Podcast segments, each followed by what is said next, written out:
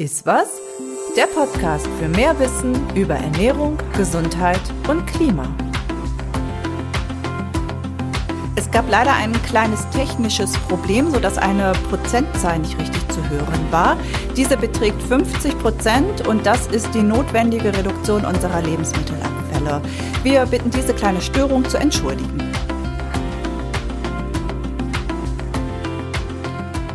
Herzlich willkommen zu einer weiteren Folge des Podcasts der Agrarkoordination. Mein Name ist Mireille und heute sprechen wir über drei Themen, die vielleicht mehr miteinander in Verbindung stehen, als man denkt. Gesundheit, Ernährung und Klima. Gerade hat der Weltklimarat den zweiten Teil seines Klimaberichts veröffentlicht und der zeigt einmal mehr, der Klimawandel schreitet voran. Die Folgen der steigenden Temperaturen sind dabei noch schlimmer als zuvor erwartet. In vielen Teilen der Welt vernichten bereits Starkregen oder anhaltende Trockenperioden ganze Ernten und verstärken Hunger und Armut. In Deutschland hatten im letzten Jahr die Überschwemmungen im Ahrtal verheerende Auswirkungen. Der Bericht zeigt auch, es bleibt nicht mehr viel Zeit zum Handeln. Viel Anstrengung ist also notwendig beim Klimaschutz, um die Klimaerwärmung auf deutlich unter 2 Grad oder besser noch 1,5 Grad zu begrenzen und damit auch das Pariser Klimaabkommen zu erreichen. Dies fordert auch mein Gast für den heutigen Podcast, Lisa Pörtner. Sie ist Fachärztin für innere Medizin und eine von vielen Aktiven im Gesundheitssektor, die sich für mehr Klimaschutz einsetzen. Von ihr stammt der Satz, man müsse die Klimakrise als medizinischen Notfall anerkennen. Ich freue mich sehr, heute mit ihr über Klimawandel, Gesundheit und die Idee der Planetary Health Diet zu sprechen.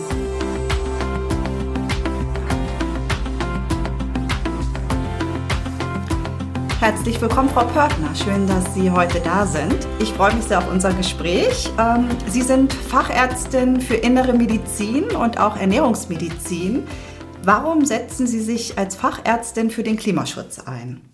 Ja, es ist so, dass die ähm, Klimakrise ja durch die Weltgesundheitsorganisation als die größte Bedrohung für die menschliche Gesundheit im 21. Jahrhundert ähm, eingestuft wird. Und damit ähm, ist es auch eine ähm, in meinen Augen eine äh, ganz wichtige Aufgabe für uns ähm, Ärztinnen und Ärzte, uns hier ähm, einzusetzen und zu verhindern, dass die Klimakrise ähm, katastrophale Auswirkungen für die menschliche Gesundheit ähm, entwickelt. Sie sind da ja zum Glück nicht alleine. Ähm, es hat sich ja so ein bisschen eine ja, Bewegung im Gesundheitssektor auch gegründet. Sie engagieren sich jetzt auch seit ähm, ja, vielen Jahren schon, sind bei Health for Future und bei der Deutschen Allianz Klimawandel und Gesundheit, kurz klug. Können Sie ähm, zu den zu diesen Bewegungen noch etwas sagen? Ähm, wer ist eigentlich dabei und ähm, ja, was, was ist das Ziel?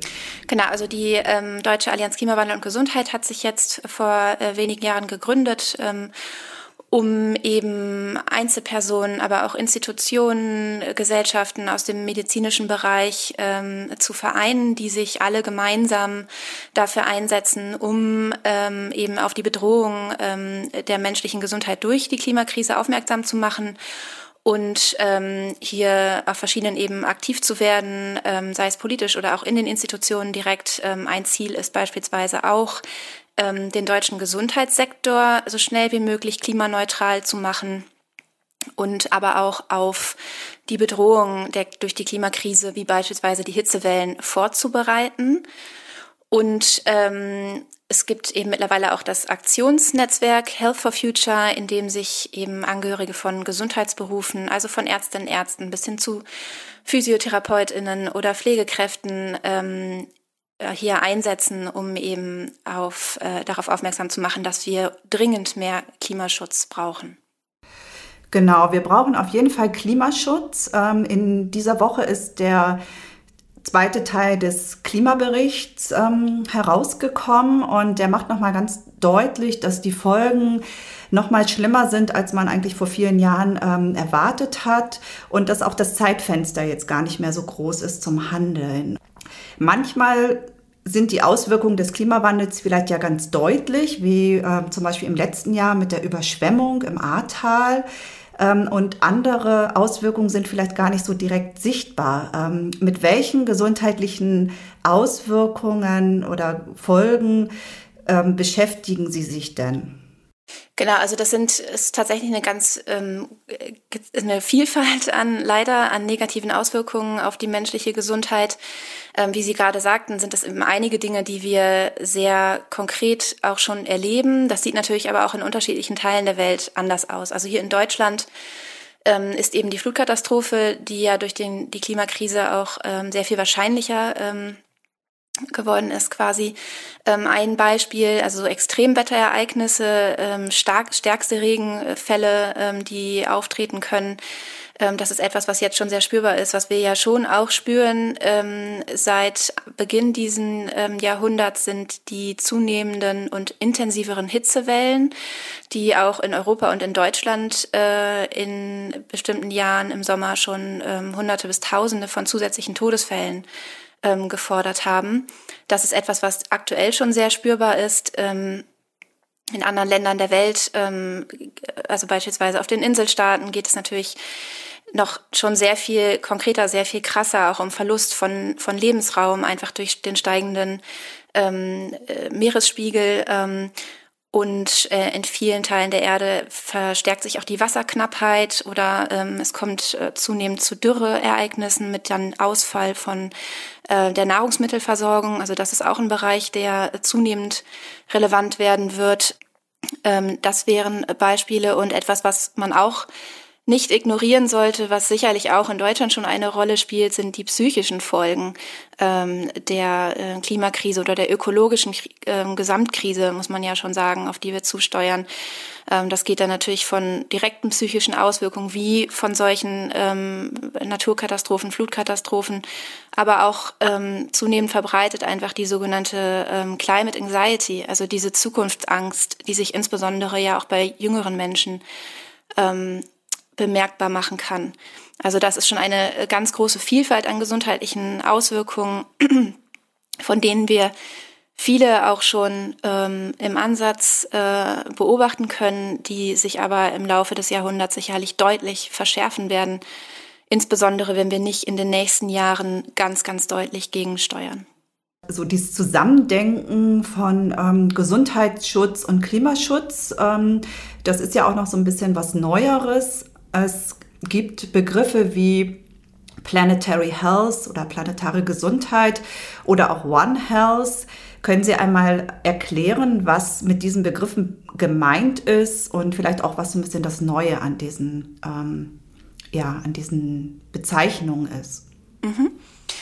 Ähm, genau, also das ist, habe ich ja eben schon angedeutet. Es ist eben ja so, dass wir nicht nur mit der Klimakrise konfrontiert sind, zum einen, sondern dass wir ähm, ja in vielen Aspekten, anderen Aspekten ähm, insgesamt eine große ökologische, eine planetare Krise ähm, äh, haben oder auf diese zusteuern. Das ähm, ist einmal ja die Klimakrise, das ist aber auch das ähm, dramatische Artensterben, was wir ähm, beobachten, eine äh, zunehmende Verschmutzung ähm, der Umwelt. Das ist ja diese Woche auch nochmal auf die Agenda gekommen mit dem ähm, Gipfel zur Plastikverschmutzung beispielsweise.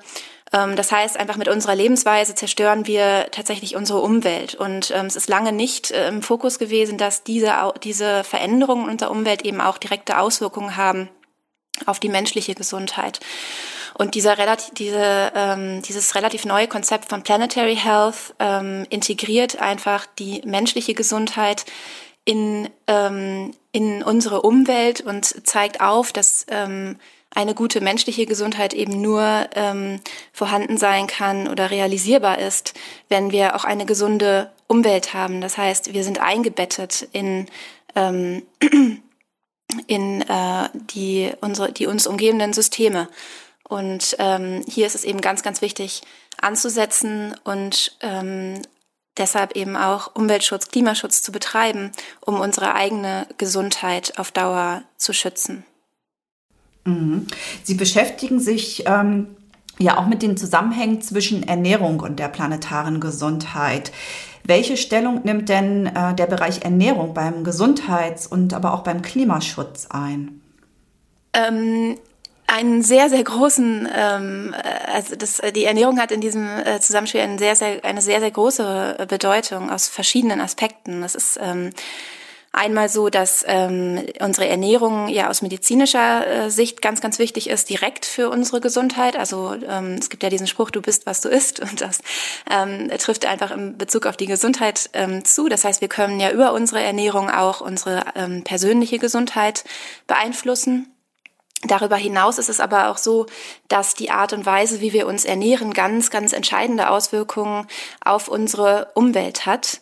Ähm, also ähm, unsere Ernährung leidet, äh, leistet leider eben einen, einen deutlichen Beitrag sowohl zur Klimakrise als auch zur Luft- und Wasserverschmutzung als auch zum Artensterben.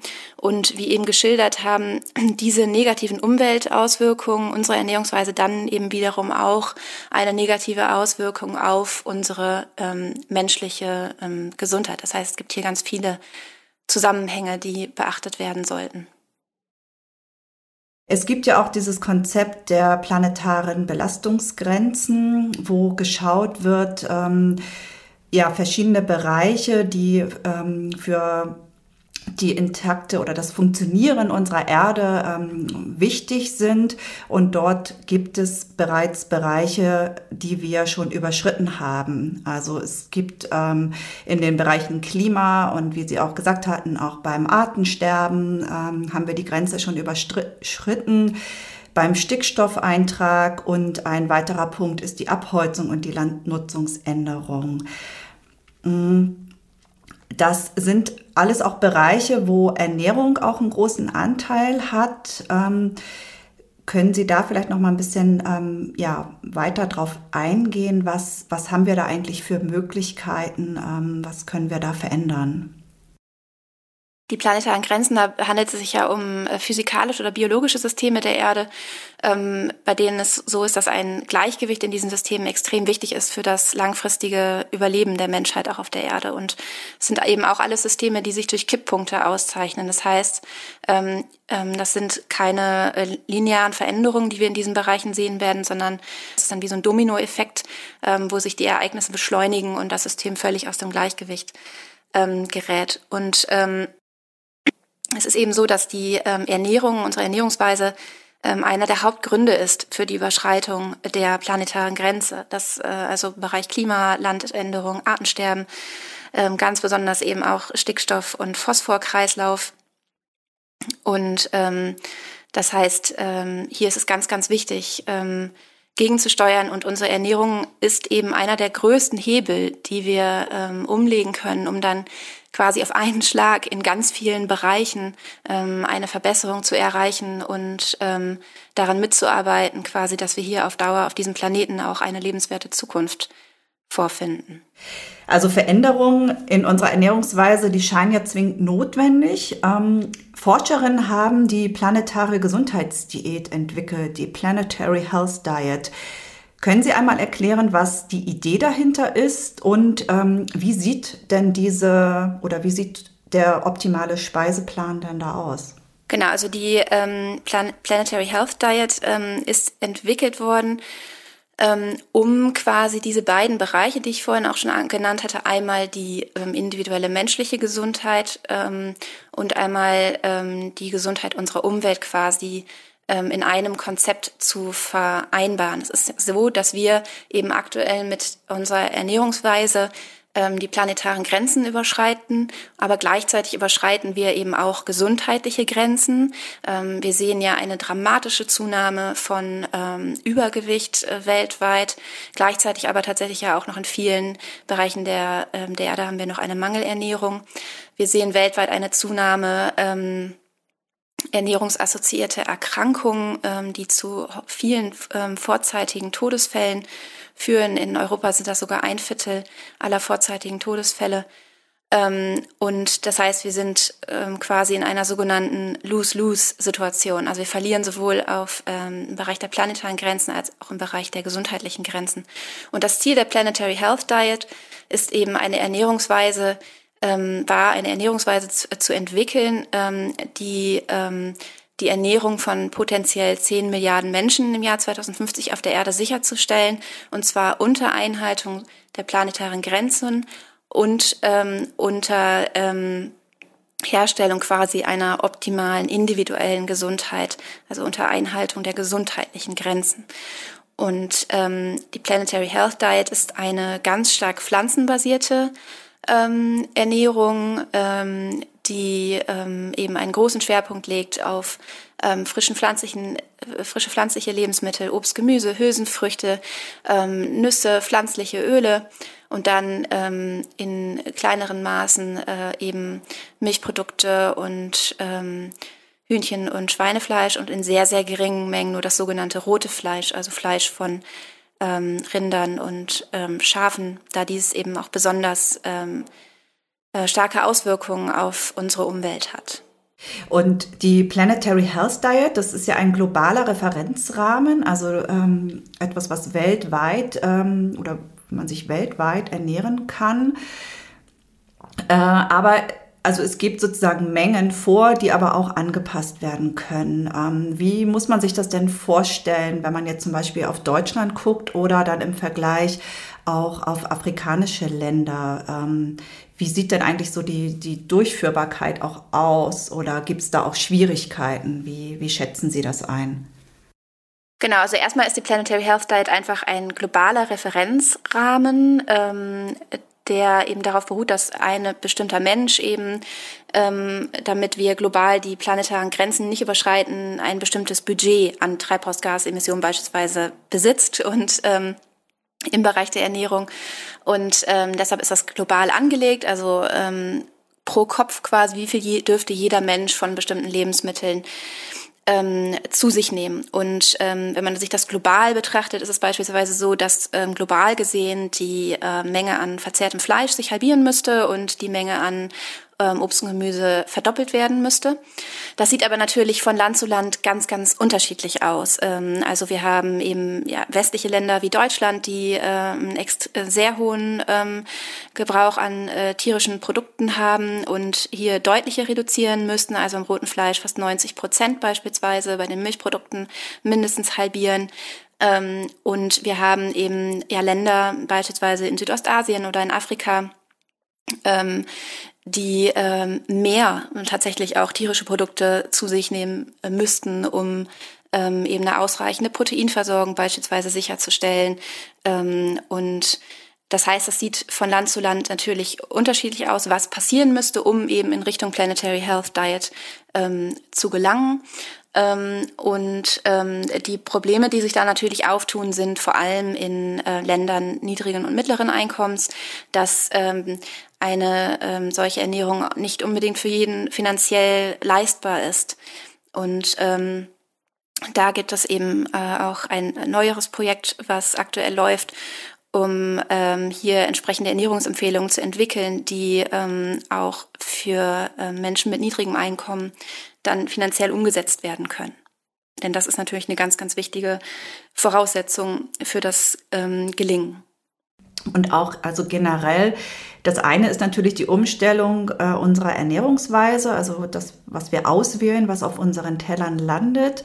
Ähm, dann braucht es ja aber auch irgendwie eine ja, umfassende Ernährungswende. Also äh, alles, was vom Anbau bis zum Konsum im Ernährungssystem ähm, passiert. Zum Beispiel, wenn man jetzt auf Deutschland guckt, ähm, da äh, sieht man zum Beispiel, also bei den ähm, Lebensmitteln, Gemüse oder Obst, was ja viel mehr verzehrt werden soll, äh, haben wir einen Selbstversorgungsgrad von äh, bei Gemüse 37 Prozent, bei Obst 22 Prozent, also das, was wir selber in Deutschland äh, anbauen. Ähm, wie kann denn eigentlich, ja, was ist eigentlich not, noch notwendig, ähm, damit wir überhaupt diese planetare Gesundheitsdiät auch umsetzen können? Also es ist zum einen so, dass es natürlich so ist, dass es nicht nur einfach um diese Ernährungsumstellung geht, also deutlich weniger tierische Produkte und deutlich mehr pflanzliche Produkte, sondern wir brauchen gleichzeitig auch ähm, zum einen eben eine andere ähm, umweltschonende Land, schonendere Landwirtschaft und ähm, wir müssen dringend auch unsere Lebensmittelabfälle ähm, reduzieren und zwar mindestens Prozent. Es ist aktuell ja so, dass äh, weltweit gesehen 30 Prozent aller Lebensmittel im Abfall landen. Ähm, das heißt, die Umweltkosten, sag ich mal, dieser Lebensmittel sind alle ähm, umsonst. Ne? Also es ist noch nicht mal so, dass daraus eben, dass davon Menschen ernährt werden können.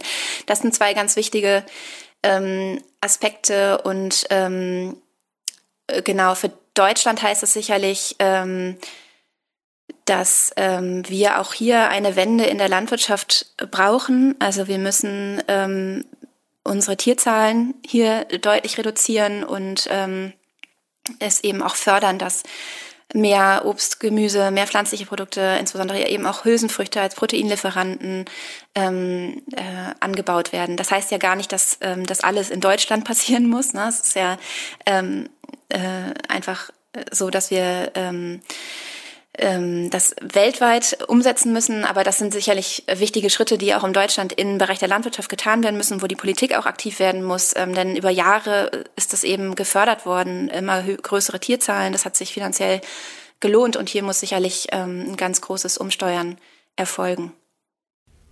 Mhm. Genau, der Fleischkonsum, das spielt ja bei uns auch noch eine große Rolle. Und ähm, vor allen Dingen werden einfach äh, unglaublich viele Flächen belegt für die äh, Produktion von Tierfutter.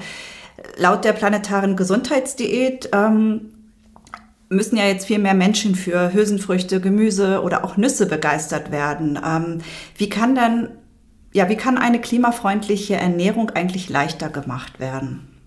Ähm, ja, also ähm, da ist ähm, auf, vielen Denk auf vielen Ebenen ein Umdenken notwendig und äh, auch auf politischer Ebene ganz, ganz viel passieren. Es ist ja so, dass eine Studie auch vor kurzem gezeigt hat, dass die deutsche Ernährungspolitik mangelhaft ist.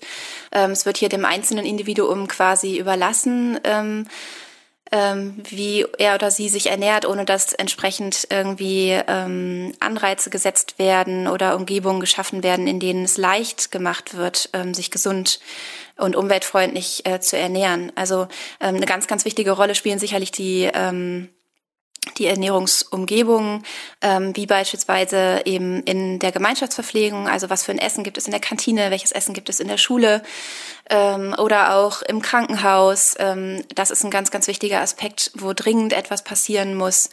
Ähm, und dann äh, muss man sicherlich auch ähm, auf finanzieller Ebene ähm, ansetzen. Es ist ja so, dass EU-weit wirklich Milliarden von äh, Geldern investiert werden, äh, Subventionen in ähm, die ähm, Tierhaltung. Ähm, hier muss auf jeden Fall umgesteuert werden, auch bei den Steuersätzen. Wir haben ja einen verminderten Steuersatz beispielsweise auf äh, tierische Produkte ähm, und ähm, so dass die zum Teil ähm, finanziell besser leistbarer sind als pflanzliche Produkte. Und hier muss ähm, eben ganz viel passieren, um die Anreize anders zu setzen, ne? dass es äh, quasi leicht wird und auch günstiger wird, sich ähm, gesund und umweltfreundlich ähm, zu ernähren. Und Bildung spielt natürlich auch eine ganz, ganz wichtige Rolle. Da muss auch sehr, sehr viel passieren. Also von der Schule angefangen, dass das im Unterricht eine Rolle spielt, hin zur Ausbildung medizinischer Fachberufe. Ähm, und ähm, also hier ist auch noch ganz viel ähm, Nachbesserungspotenzial. Mhm. Sie hatten auch schon angesprochen, Gemeinschaftsverpflegung, also die Ernährungsumgebung. Ähm die ich auch vorfinde, wo, wo kriege ich überhaupt meine Lebensmittel. Wie sieht denn die Verpflegung in Krankenhäusern und Pflegeeinrichtungen zum Beispiel aus? Das ist ja auch so der Bereich, mit dem Sie sich ja auch, ähm, ja, wo Sie sich äh, sehr gut auskennen und mit beschäftigen. Ähm, wie schätzen Sie denn die Umsetzung einer solchen planetaren Gesundheitsdiät in diesen ähm, Bereichen ein? Ähm, ja, das ist eine ganz interessante Frage. Ähm, also die, wie ist die, wie ist die Realität? Das können sicherlich ja viele berichten, die ähm, mal im Krankenhaus waren. Ähm, ähm, es gibt dazu gar nicht wirklich gute Erhebungen. Es ist aber so, es gibt ja von der Deutschen Gesellschaft für Ernährung ähm, quasi Vorgaben für die Gemeinschaftsverpflegung, auch für Krankenhäuser beispielsweise und für Pflegeheime. Ähm, äh, und wir wissen eben, dass nur wenige Prozent, also ich glaube noch nicht mal zweistellig äh, aller Häuser in Deutschland diese Empfehlungen umsetzen. Ähm, und ähm, die Realität aus meiner eigenen Erfahrung auch und aus dem, was ich ähm, so aus meinem Bekanntenkreis weiß, ist eben, äh, also die Erfahrung, die viele machen, ist, dass die, die Verpflegung im Krankenhaus eben vor allem eins sein soll, nämlich günstbillig. Äh, und da wird nicht sonderlich auf ähm, Qualität Wert gelegt und Aspekte wie Gesundheit, äh, gesundheitsfördernde Kost oder eben auch umweltfreundliche Kost spielen leider im Prinzip gar keine Rolle, ne, weil auch ein so hoher ähm, Kostendruck herrscht. Und ähm, ähm, es ist eben so, dass ein Forschungsprojekt, an dem ich jetzt mitarbeite, ähm, tatsächlich ähm, sich auf den Weg macht, umzuschauen, wie, wie sieht die Ernährung denn aus, ähm, gesundheitliche Aspekte und eben auch Umweltaspekte. Das heißt, da sind wir gespannt, wie die Daten ähm, aussehen und ähm, es ist sicherlich so, dass ähm, die Hürden erstmal hoch sind, ähm, hier beispielsweise dann umzustellen auf äh, eine gesundheits- und klimafreundlichere Ernährung wie die Planetary Health Diet, ähm, weil eben, wie gesagt, der finanzielle Rahmen sehr, sehr eng ist, ähm, weil auch ähm, Vorurteile natürlich herrschen. Das weiß jeder, der sich im Bereich Ernährungstransformation ähm, äh, beschäftigt. Ähm, aber ähm, wir stehen eben vor einer unbedingten Notwendigkeit. Also wir brauchen diese Ernährungswende, wenn wir eine Chance darauf haben wollen, ähm, die Klimakrise, die Umweltkrisen in den Griff zu bekommen. Wir werden weder das 1,5 Grad Ziel noch das 2 Grad Ziel einhalten können, wenn wir keine Ernährungstransformation schaffen. Das heißt, der Druck ist da, die Notwendigkeit ist da und ähm, ich bin zuversichtlich, dass man das gut schaffen kann. Denn unterm Strich muss man sagen, ähm, ist das ja auch ähm, eine Situation, aus der wir nur gewinnen können. Wir werden sowohl ähm, ja ähm, etwas tun durch eine Ernährungstransformation, etwas tun gegen Klimakrise, gegen Artensterben, gegen die große planetäre Krise. Und gleichzeitig werden wir etwas tun für die menschliche Gesundheit, was natürlich insbesondere auch im Krankenhaus ein sehr wichtiger Aspekt ist, beziehungsweise auf jeden Fall sein sollte. Mhm, ein wichtiger Appell. Ähm, zum Schluss würde ich Sie bitten, nochmal in einem Satz zu sagen, wie ist Ihre Vision für eine gesunde und klimagerechte Zukunft? Eine gesunde und klimagerechte Zukunft. Ähm, meine Vision in einem Satz, das ist schwierig. ähm, die Vision ist, dass wie das ähm, die Rechte und Bedürfnisse aller Menschen weltweit ähm, berücksichtigt werden und ähm, wir uns alle gegenseitig unterstützen und allen Menschen ähm, eine ausreichende, gesunde Ernährung, ausreichende, gesunde Lebensumstände ähm, ermöglicht werden unter dem Schutz ähm, unserer ähm, Lebensgrundlagen, unserer Umwelt.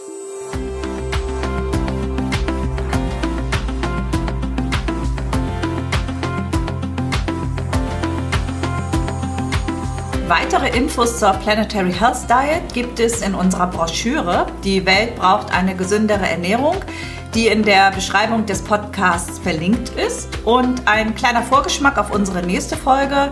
Ich spreche mit Markus Wolter von Miserior über die Warenkosten von Lebensmitteln, die sich sehr von den Preisen an der Supermarktkasse unterscheiden. Ihr könnt unseren Podcast abonnieren und uns gerne euer Feedback schicken an podcast.agrarkoordination.de. Wir freuen uns, wenn ihr bei der nächsten Folge dabei seid, wenn es wieder heißt, ist was.